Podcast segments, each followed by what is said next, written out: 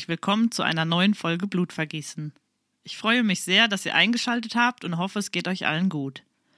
Heute stelle ich euch einen Fall aus einem Land vor, das sich eine liebe Zuhörerin von mir gewünscht hat. Liebe Grüße an dich an dieser Stelle. Bei einem meiner nächsten Fälle seid ihr wieder gefragt. Also haltet meinen Instagram-Account Blutvergießen-Podcast im Auge, um die Abstimmung nicht zu verpassen. Entschuldigt bitte, falls in diesem Fall ein paar Aussprachen nicht ganz korrekt sind. Triggerwarnung. Falls du Probleme mit folgenden Themen hast, höre diese Folge bitte nicht oder nur in Gesellschaft einer Vertrauensperson.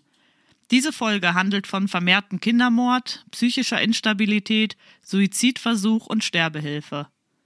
Unsere heutige Reise bringt uns ins nicht ganz so weit von uns entfernte Belgien. Schnallt euch an, es geht los.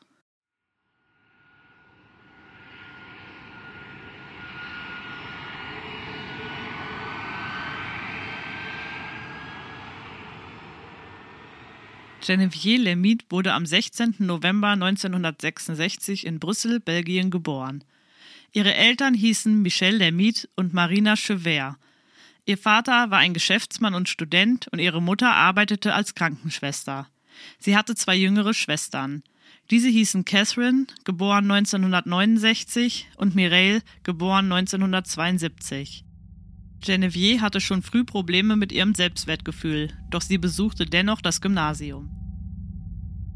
Sie heiratete später am 22. September 1990 ihren Partner Bushaib Mokadem. Diesen lernte sie zwischen 1988 und 1989 in ihrer Uni kennen. Er studierte hier Mathematik und Physik. Doch den Berichten zufolge schloss er sein Studium nie ab. Das Paar zog gemeinsam in die Wohnung des Arztes Michel Char. Bei diesem wohnte Mokadem schon vor seiner Hochzeit, denn die beiden hatten sich miteinander angefreundet.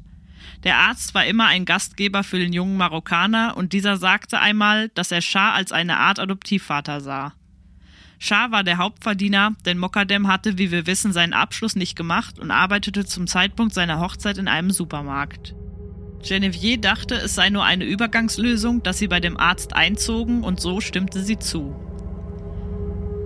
Das Ehepaar wohnte nun ein Jahr gemeinsam mit dem Arzt in seiner Wohnung.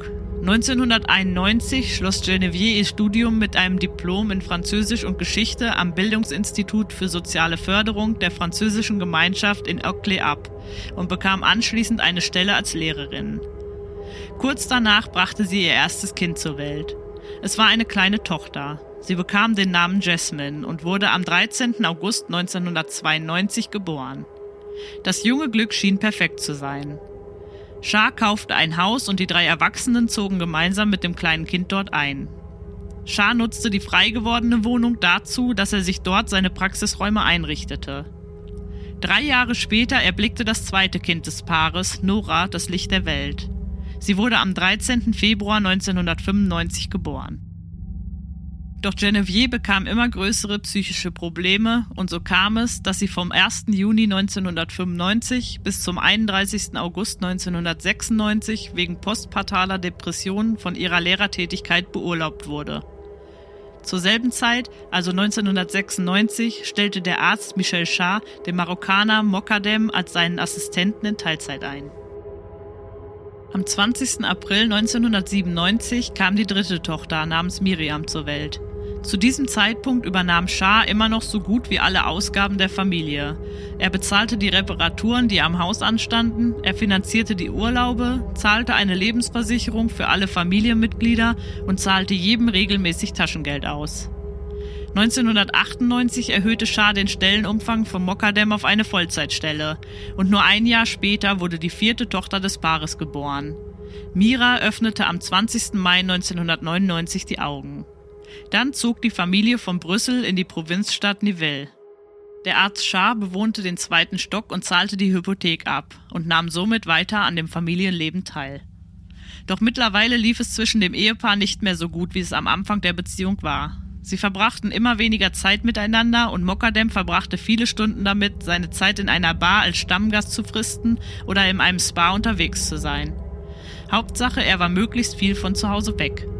Er verreiste immer öfter zu seiner Familie nach Marokko und seine Reisezeiten variierten stark. So konnte es sein, dass er nur eine Woche weg war, aber es bestand auch die Möglichkeit, dass er einen Monat nicht zu Hause war. Trotz aller Schwierigkeiten, die sich mittlerweile in ihrer Ehe auftaten, kam am 9. August 2003 ihr fünftes und letztes Kind auf die Welt. Diesmal war es ein Junge. Er bekam den Namen Medi. Genevieves psychische Probleme nahmen jedoch nach der Geburt ihres Sohnes immer mehr zu und so empfahl Shah ihr, dass es gut wäre, wenn sie einen Psychiater aufsuchen würde.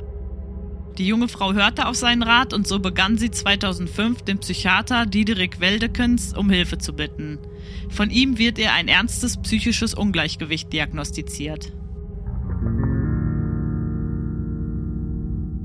Wir springen ins Jahr 2007. Es ist der 28. Februar. Der Tag, der alles verändern sollte. Niemand ahnte, was heute passieren würde. Genevieve und ihr Mann hatten zu diesem Zeitpunkt, wie wir wissen, fünf Kinder. Ihr Ehemann befand sich mal wieder auf einer seiner vielen Reisen. Er war in Marokko und besuchte seine Familie. An diesem Mittwoch wollte er jedoch zurück zu seiner Familie kommen. Die Beziehung des Ehepaares hatte sich in der letzten Zeit sehr verschlechtert. Genevieve war es gewohnt, dass ihr Mann nicht zu Hause war. Es schien ein ganz normaler Tag zu sein. Gemeinsam mit ihrer ältesten Tochter Jasmine ging sie zu einem Termin bei einem Hautarzt. Anschließend holte sie ihre restlichen Kinder aus der Schule ab und machte ihnen wie jeden Tag das Mittagessen. Doch heute war etwas anders. Sie hörte eine Stimme.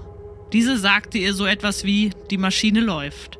Was dieser Satz bedeuten sollte, sie hatte keine Ahnung, doch sie wusste, was sie nun tun musste. Genevieve setzte sich hin und verfasste zwei Briefe. Einer davon sollte an ihre Schwester gehen. Dieser hatte ihren Schmuck als Inhalt. Den anderen Brief verfasste sie für ihre Freundin Valerie. Diese wohnte in ihrer Nachbarschaft. In diesem beschwerte die junge Frau sich sehr über den Arzt Michel Char, dem sie doch eigentlich so viel Leichtigkeit zu verdanken hatte. Sie beschimpfte ihn in dem Brief als einen verdorbenen Bastard. Sie warf ihm vor, er habe ihr die Intimität zwischen ihr und ihrem Mann und auch ihren Kindern gestohlen. Außerdem schimpfte sie auch über ihren Mann. Er sei taub und blind für ihre Bedenken bezüglich des Arztes. Sie ärgerte sich, dass er ihre Worte einfach nicht hören wollte. Außerdem schrieb sie in dem Brief, ich habe meine Entscheidung getroffen, mit meinen Kindern weg und für immer zu gehen. Sie machte sich auf den Weg, um die beiden Briefe bei ihrer Nachbarin einzuschmeißen. Auf dem Rückweg ging sie noch in einen Supermarkt. Hier steckte sie sich zwei Fleischermesser in die Tasche und verließ mit diesen den Laden ohne zu bezahlen.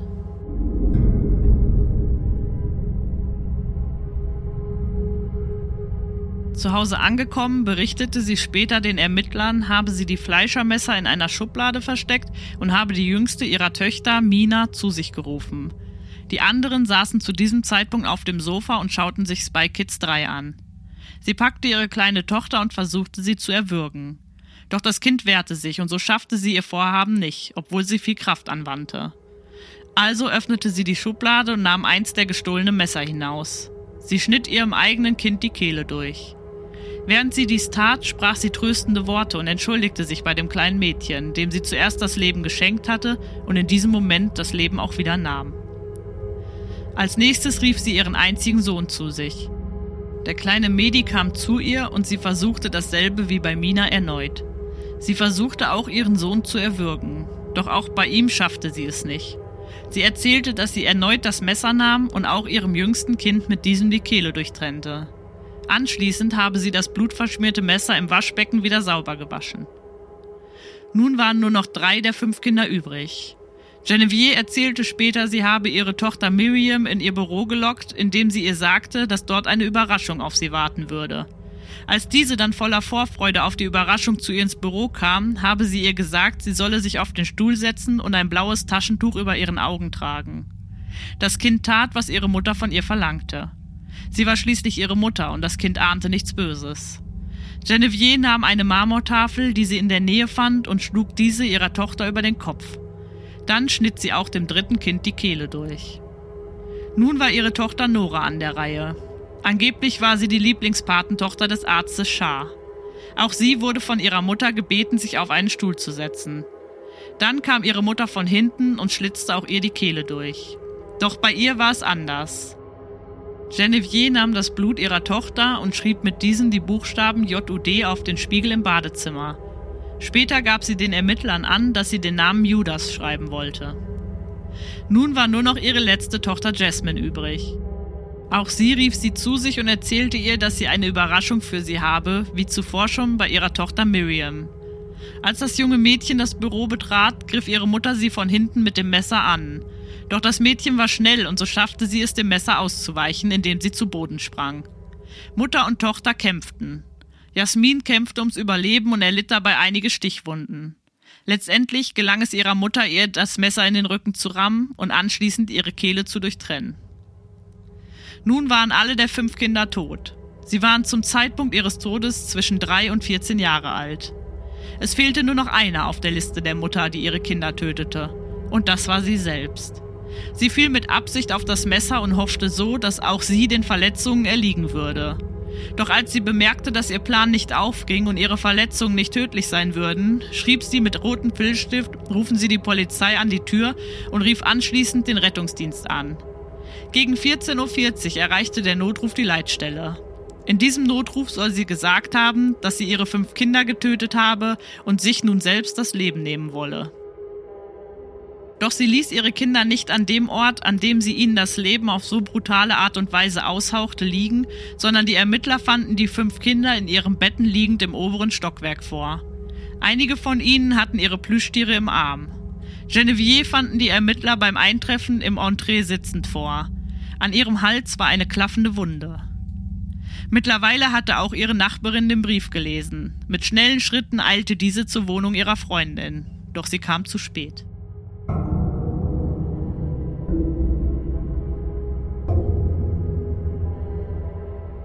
Genevieve wurde an dem Tag, an dem sie ihre Kinder ermordete, verhaftet. Sie wurde am Mittwoch schwer verletzt in ein Krankenhaus gebracht und am Donnerstag von den Ermittlern verhört. Die 40-Jährige sagte später aus, dass sie von einer inneren Stimme zu dieser Tat getrieben wurde. Der Staatsanwalt Bernhard Gotthals sagte am Abend, dass sie zwar Klarheit über den Tathergang gegeben habe, jedoch nichts über die Hintergründe der Tragödie. Eine sichtlich mit der Fassung ringende Nachbarin sagte dem Fernsehsender RTBF gegenüber, was da wirklich passiert ist, werden wir vielleicht nie erfahren. Ihr zwei Jahre jüngerer Ehemann befand sich zum Tatzeitpunkt auf der Rückreise von Marokko. Er wurde am Mittwochabend auf dem Brüsseler Flughafen von der Polizei über die Dinge, die seiner Familie zugestoßen waren, informiert und in psychologische Betreuung gebracht. Die Polizisten und Notärzte, die das Haus am Mittwoch betraten, mussten ebenso psychologisch betreut werden. Es war ein absolut furchtbares Bild, was sich ihnen im Haus bot. Polizeiseelsorger gingen in die Schulklassen der ermordeten Kinder, um mit den Klassenkameraden zu reden. Nachbarn und Freunde legten vor dem Haus, in dem alles passierte, Blumen nieder. In den zwei Schulen wurden Kondolenzbücher ausgelegt. Der Bürgermeister der Stadt sagte, nichts kann dieses Drama erklären. Das war eine im Viertel integrierte Familie. Die Kinder besuchten alle die Schule und der Vater war gut situiert. Er berichtete weiter, dass sich die Mutter nach außen hin nichts habe anmerken lassen. Doch er erwähnte auch, dass man ja nie genau wisse, was sich im Privatleben wirklich abspiele. Er sagte, die Kinder waren besonders höflich. Ein Nachbar der Familie sagte, es schien eine ausgeglichene Familie zu sein, mit sehr netten Kindern und einer Mutter, die sowohl ihren Kindern als auch den Nachbarn gegenüber sehr aufmerksam war. Noch bevor ihr Prozess begann, erhielt sie ein Scheidungsurteil. Der Prozess begann am 8. Dezember 2008. Er sollte etwa zwei Wochen dauern. Die Jury bestand aus acht Frauen und vier Männern. Genevieve Lermite hatte nie auf unschuldig plädiert, sondern gestand von Anfang an die Morde an ihren Kindern. So musste in ihrem Prozess nicht mehr geklärt werden, ob sie schuldig war oder nicht, sondern vielmehr musste das Warum geklärt werden. Es kam immer mehr zum Vorschein, dass es viele Konflikte in dieser Familie gab. Einen großen Teil trug hierzu der Arzt bei, der einen starken Einfluss auf den Vater der Familie hatte. Er war der Arbeitgeber ihres Mannes, aber auch sein Mentor und vor allem finanzierte er das Familienleben, womit er es auch gleichzeitig kontrollierte. Zu Beginn des Prozesses hatten Psychiater berichtet, dass die junge Frau zum Zeitpunkt der Taten nicht bei klarem Verstand gewesen war. Sie erklärten den Geschworenen während des Prozesses, diese introvertierte, depressive Frau, die seit ihrer Teenagerzeit regelmäßig Medikamente nahm, war einfach unsichtbar und niemand bemerkte, dass diese Unsichtbarkeit ein Hilferuf war. Sie meinten, dass sie aus diesem Grund nicht für ihre Taten zur Rechenschaft gezogen werden sollte. Sie meinten, sie solle nicht in ein normales Gefängnis, sondern in ein psychiatrisches eingewiesen werden, denn es war bekannt, dass die Frau an einer starken Depression litt. Es waren insgesamt sieben Psychiater, und die gerade beschriebene Meinung teilten zunächst fünf von ihnen. Doch am Ende stimmten sie den anderen beiden Psychiatern zu, die sie für schuldfähig hielten. Auch die Geschworenen plädierten auf schuldig ohne Verantwortungslosigkeit. Dr. Paul Bensusen sagte dem Radiosender Europe One, die Psychiater hörten auf den Willen der Angeklagten, die darum bat, bestraft zu werden. Die schwersten psychisch Kranken weigern sich, als geisteskrank angesehen zu werden und verlangen, zur Rechenschaft gezogen zu werden. Bedeutet das, dass der Psychiater in Richtung seines Patienten gehen muss? Ich glaube nicht. Genevieves Anwalt Xavier Manet sagte, in diesem Fall gibt es nur Opfer und Kollateralschäden, die alle auf einem schweren Estrich unausgesprochener Worte aufgebaut sind. Der Staatsanwalt Pierre Ranz begann sein Plädoyer, indem er beschrieb, was sich am 28. Februar 2007 im Haus in Nivelles zugetragen hatte. Er forderte 30 Jahre Haft. Wie wir bereits wissen, hatte die junge Frau schon lange mit psychischen Problemen zu kämpfen und sie nahm seit vielen Jahren Medikamente ein. Genevieve zeigte Reue und sagte in ihrem Schlussplädoyer, dass sie jede Strafe, die ihr auferlegt würde, annehmen würde. Sie sah es als einzigen Ausweg, ihren Kindern und sich selbst das Leben zu nehmen.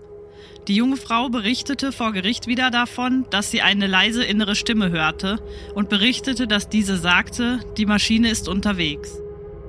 Seit dieser Stimme wusste sie, dass sie in einen Laden gehen würde, um neue Messer zu stehlen.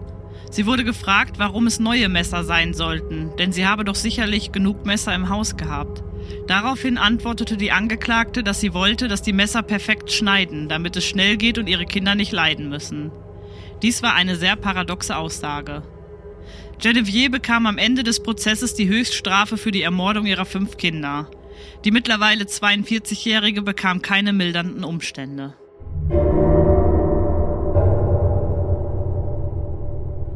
In Belgien und auch in Frankreich gibt es fünf bis acht Kindstötungen pro Jahr. In den meisten Fällen sind die Täterinnen Hausfrauen, die sozial isoliert sind. Meistens sind sie am Ende ihrer Kräfte, depressiv und völlig überfordert. Es nennt sich eine sogenannte lebensrettende Kindstötung, wobei man beachten muss, dass lebensrettend hier in Anführungszeichen steht.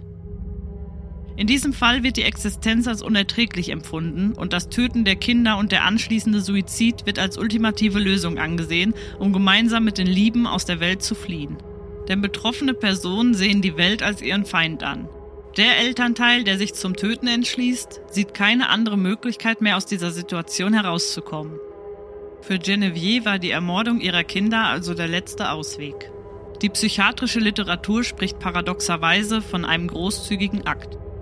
Nachdem der Prozess beendet war, war die junge Frau nicht in der Lage, die Kosten für den Prozess zu tragen. Nach belgischem Recht musste dies nun ihr jetziger Ex-Mann übernehmen. Dieser hatte zu diesem Zeitpunkt also nicht nur seine fünf Kinder und seine Frau verloren, sondern musste nun auch noch die offenen Rechnungen begleichen. Der Staat wollte die Gelder aus dem Verkauf ihres Hauses im Rahmen ihrer Scheidungsvereinbarung teilen. Insgesamt beliefen die Kosten sich auf 72.743 Euro. Mockadem sagte später einmal, dass er angewidert und empört über diese Ungerechtigkeit im belgischen Recht sei. Er hatte einen Anwalt und dieser versuchte gegen dieses Gesetz vorzugehen. Er wollte aufgrund der Art der Tragödie erreichen, dass das Gesetz abgeschrieben werden müsste, denn die administrativen Anforderungen durch Anstand müssen in diesem Fall abgewogen werden. Doch auch nachdem der Prozess abgeschlossen war, soll der Anwalt von Genevieve ihrem Ex-Mann mit weiteren Gebühren schikaniert haben. Dieser hatte 2010 erneut geheiratet. Diesmal eine Professorin für islamisches Recht an der Fakultät für Islamwissenschaften in Brüssel. Die beiden bekamen im Jahr 2011 eine Tochter. Mokadem sagte zu den Vorwürfen gegenüber des Arztes Dr. Shah, die Genevieve ihm gegenüber immer wieder laut kundtat, da er immer in der Ehe anwesend war und für sie das toxische Element der Familie war, dass nicht er derjenige war, dessen Arm das Messer ausgestreckt habe. Zum Zeitpunkt der Kindermorde war Belgien gerade dabei, die Sache um Marc Dutroux hinter sich zu lassen. Es wird vermutet, dass auch dies eine Rolle spielte. Sie konnten es sich nicht erlauben, zu entscheiden, einen fünffachen Kindermordprozess zu vermeiden. Paul Bensussen hatte die Briefe gelesen, die die Mörderin an ihrem Psychiater schrieb. Er sagte, Diese Briefe deuten extrem auf Melancholie hin, die schwerste und selbstmörderischste Form der Depression. Es ist praktisch ein Lehrbuchfall von krimineller Verantwortungslosigkeit. Diese Art der Depression ist sehr weit entfernt vom gesunden Menschenverstand, den jeder kennt und auf den sich viele des Öfteren berufen. Der Experte sagt über dieses Krankheitsbild, die Zukunft ist nicht nur düster, sondern es gibt auch keine. Er sagt weiterhin zu den Briefen, sie sagt, es könne eine Geste der Liebe sein. Im melancholischen Thema wäre es feige, sich umzubringen, indem man die Kinder, die wir am meisten lieben, zur Hölle verdammt. Wir assoziieren ein wahnsinniges Verbrechen mit einem Wahnsinnsfall, etwas, mit dem wir in der Sekunde zuvor nicht gerechnet haben. Sobald wir einen Vorsatz sehen, neigen wir dazu, die Hypothese eines verrückten Verbrechens zu verwerfen, während ein verrücktes Verbrechen mit Vorsatz begangen werden kann und Teil einer Zeitspanne des Übergangs zur Tat sein kann.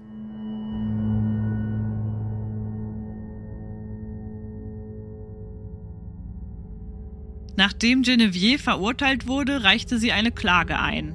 Sie verlangte Schadensersatz in Höhe von drei Millionen Euro gegen ihren Psychiater, der, wie wir bereits wissen, seit 2005 an ihrer Seite war.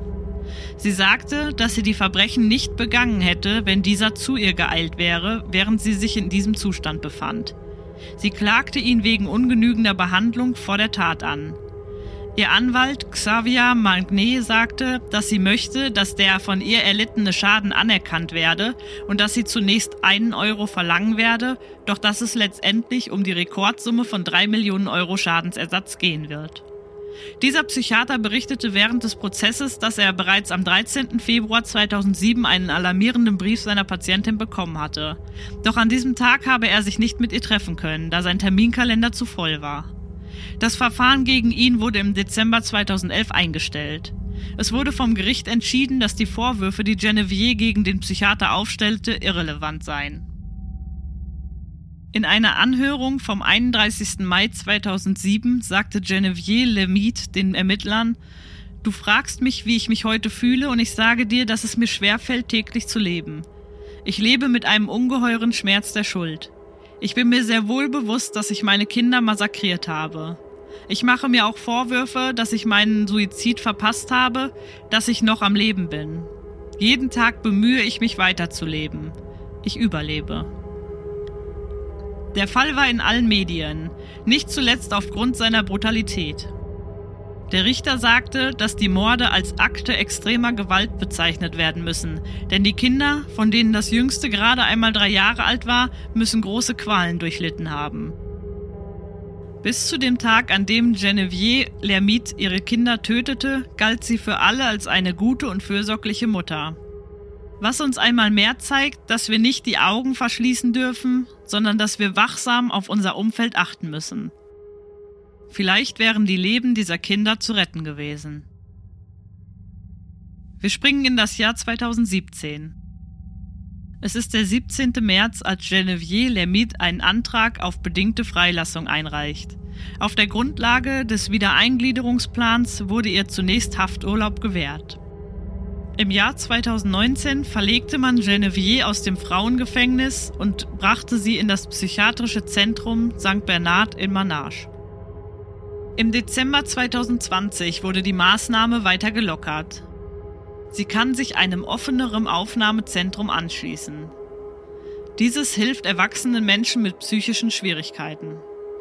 Stimmen kommen hoch und fragen sich, ob sie damals doch falsch eingeschätzt wurde und in ein psychiatrisches Gefängnis gebracht werden hätte müssen.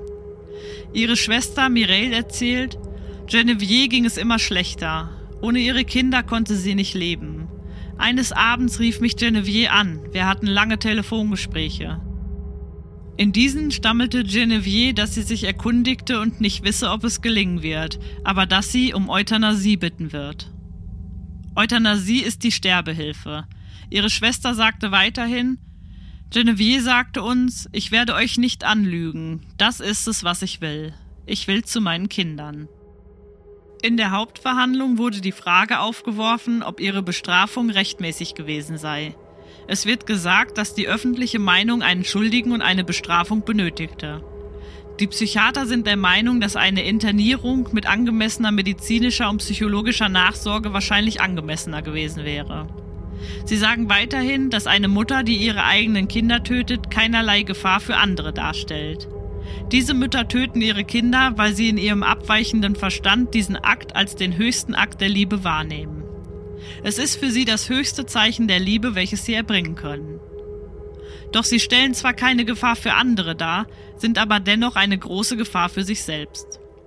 Genevieve hatte daher schon mehrere gescheiterte Suizide im Gefängnis hinter sich.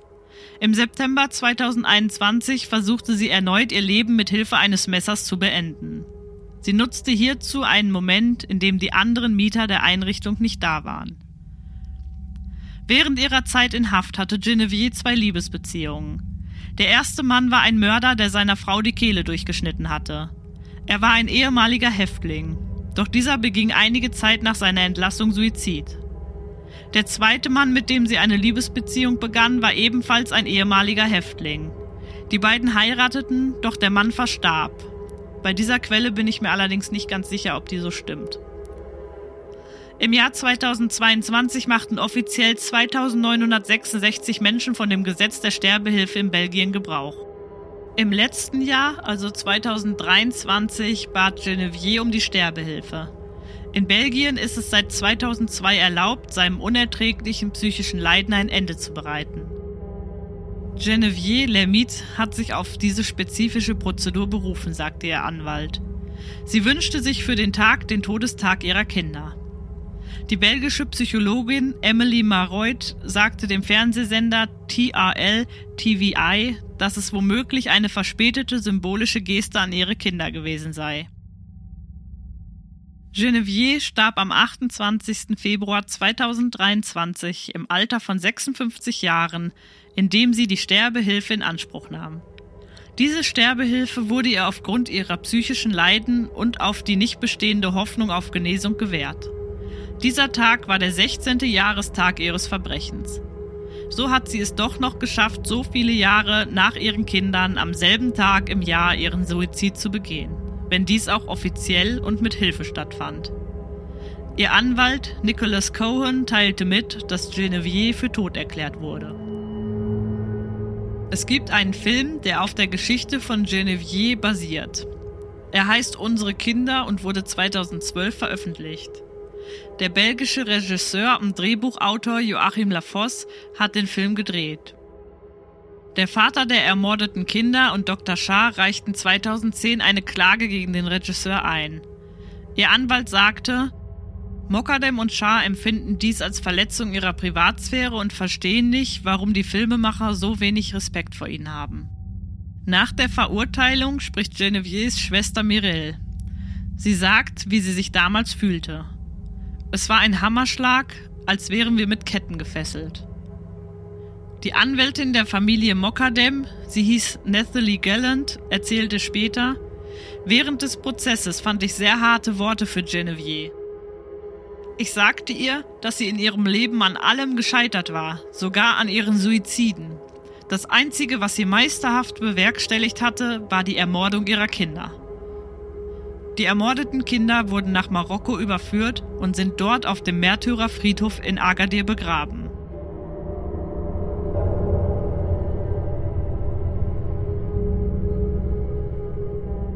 Vielleicht kanntet ihr den Fall über die Frau, die ihre eigenen Kinder auf brutale Art und Weise getötet hat.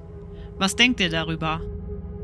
Schreibt mir eure Gedanken zu dem Fall gerne in die Kommentare oder als DM auf meinem Instagram-Profil blutvergießen-podcast. Ab jetzt könnt ihr euch dort auch Fotos zu den Fällen ansehen. Außerdem findet ihr mich bei Threads unter demselben Namen. Ihr könnt mich auch per E-Mail unter antje.blutvergießen-podcast.de erreichen. Vergesst nicht ein Abo und ein Like dazulassen, wenn euch diese Folge gefallen hat. Wenn ihr einen Wunsch habt, wo eine unserer nächsten Reisen hingehen soll, schreibt mir jederzeit gerne eine DM oder Mail. Meine Quellen sind die unterschiedlichsten Online-Seiten. Vielen Dank, dass ihr meinem neuen Fall zugehört habt und hört auch beim nächsten Mal wieder rein, wenn es heißt Hallo und herzlich willkommen zu einer neuen Folge Blutvergießen. Vielen Dank für euren Support. Ich wünsche euch allen einen schönen Tag.